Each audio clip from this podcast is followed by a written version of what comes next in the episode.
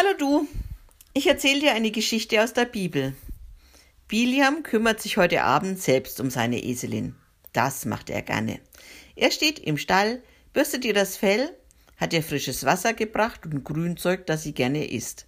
Und zur Überraschung einen kleinen Apfel. Die Eselin mag es sehr gerne, wenn Biliam kommt.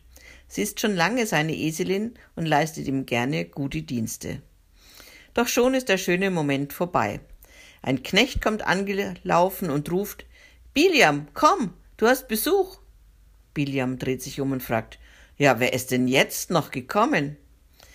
Der Knecht zuckt mit den Schultern. Ich kenne die Männer nicht. Die schauen aus, als kämen sie von weit her. Sie haben nach dir, dem Seher, gefragt. Na gut, sagt Biliam und streichelt seine Eselin ein letztes Mal. Dann werde ich mir mal anhören, was die wollen. Und du, Knecht, sorge bitte für frisches Wasser und was zu essen. Und ein Lager werden wir wohl auch bereitstellen müssen. Die müssen ja wohl schlafen, wenn sie von weit her kommen. Biliam geht zu seinem kleinen Haus. Dort stehen sie, die fremden Menschen. Es ist ihnen anzusehen, dass sie schon viele Tage unterwegs waren. Freundlich bittet Biliam, sie in sein Haus zu kommen. Sie nehmen Platz und freuen sich, als der Knecht mit dem kühlen Wasser kommt und ein zweiter Knecht einen Tee anbietet. Auch als wenig später eine kleine Mahlzeit von den Knechten gebracht wird, greifen die Männer gerne zu und stärken sich. Sie erzählen von ihrer Reise und dass sie über drei Wochen unterwegs waren. Es war am Tag heiß und in der Nacht kalt, aber so ist es hier oft. Manchmal war es gefährlich, weil der Weg eng war und schlecht zu gehen. William hört zu sagt hin und wieder mal einen Satz, doch tief in sich drin wird er immer neugierig. Was wollen die fremden Männer bei ihm? Doch da ergreift der Chef der Männer das Wort. Lieber Biliam, wir kommen aus Moab. Uns schickt unser König Balak. Er ist in großer Sorge. Balak hat viel Gutes von dir gehört, deshalb hat er uns zu dir geschickt.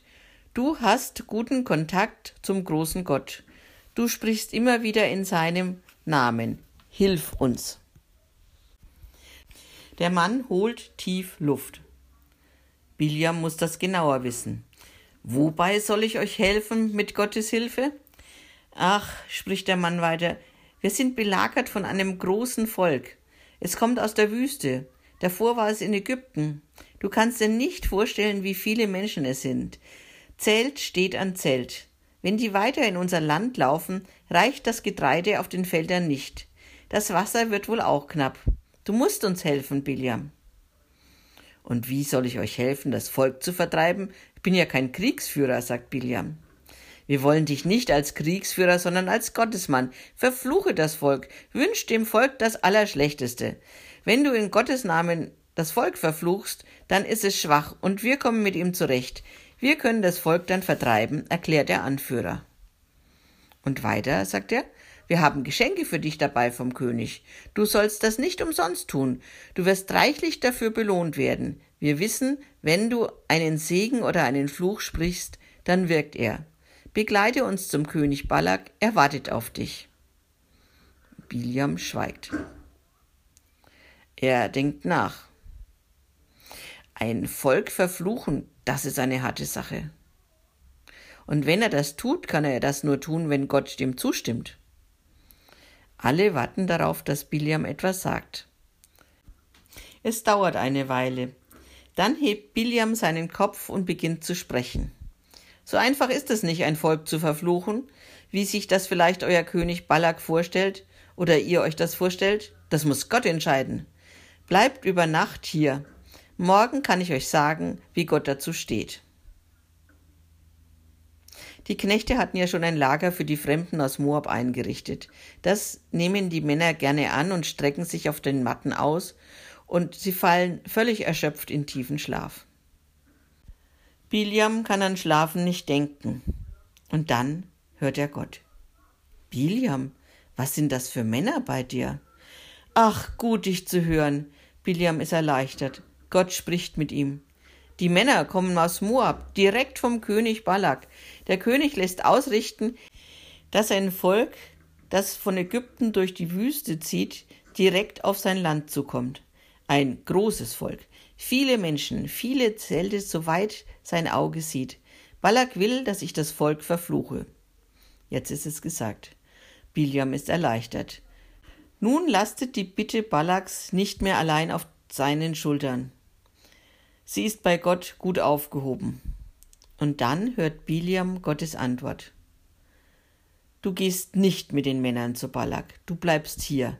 Du darfst das Volk nicht verfluchen. Ich habe das Volk gesegnet. Ich habe es aus der Unterdrückung in Ägypten geführt.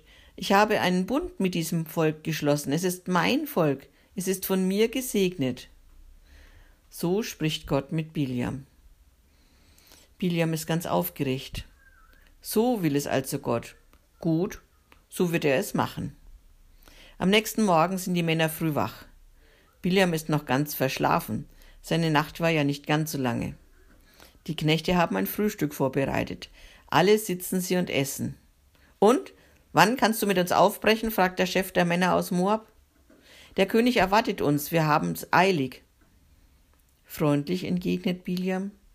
Ich werde nicht mit euch ziehen. Gott hat heute Nacht mit mir gesprochen. Er will, dass ich nicht mit euch gehe. Er will nicht, dass ich das Volk verfluche. Er hat das Volk, das bei euch lagert, gesegnet und aus der Unterdrückung durch die Ägypter geführt. Die Männer staunen. Das haben sie nicht erwartet. Wenn der König Balak den Bilia bittet zu kommen, dann muss er doch kommen. Sie schütteln den Kopf und fragen nach. Alle durcheinander. Ist es dein Ernst? Du gehst nicht mit? Hast du nicht gehört, der König will, dass du kommst? Doch Biliam bleibt bei seinem Nein, bei Gottes Nein. Er kann Balak nicht helfen gegen das Volk, das bei ihm lagert. Die Männer ziehen los zurück nach Moab. Biliam geht in den Stall zu seiner Eselin und bürstet sie. So kann er gut über alles nachdenken, was in den letzten Stunden geschehen ist. Und nächste Woche sieht die Eselin was, was Biliam lange nicht sieht. Und sprechen kann sie auch noch.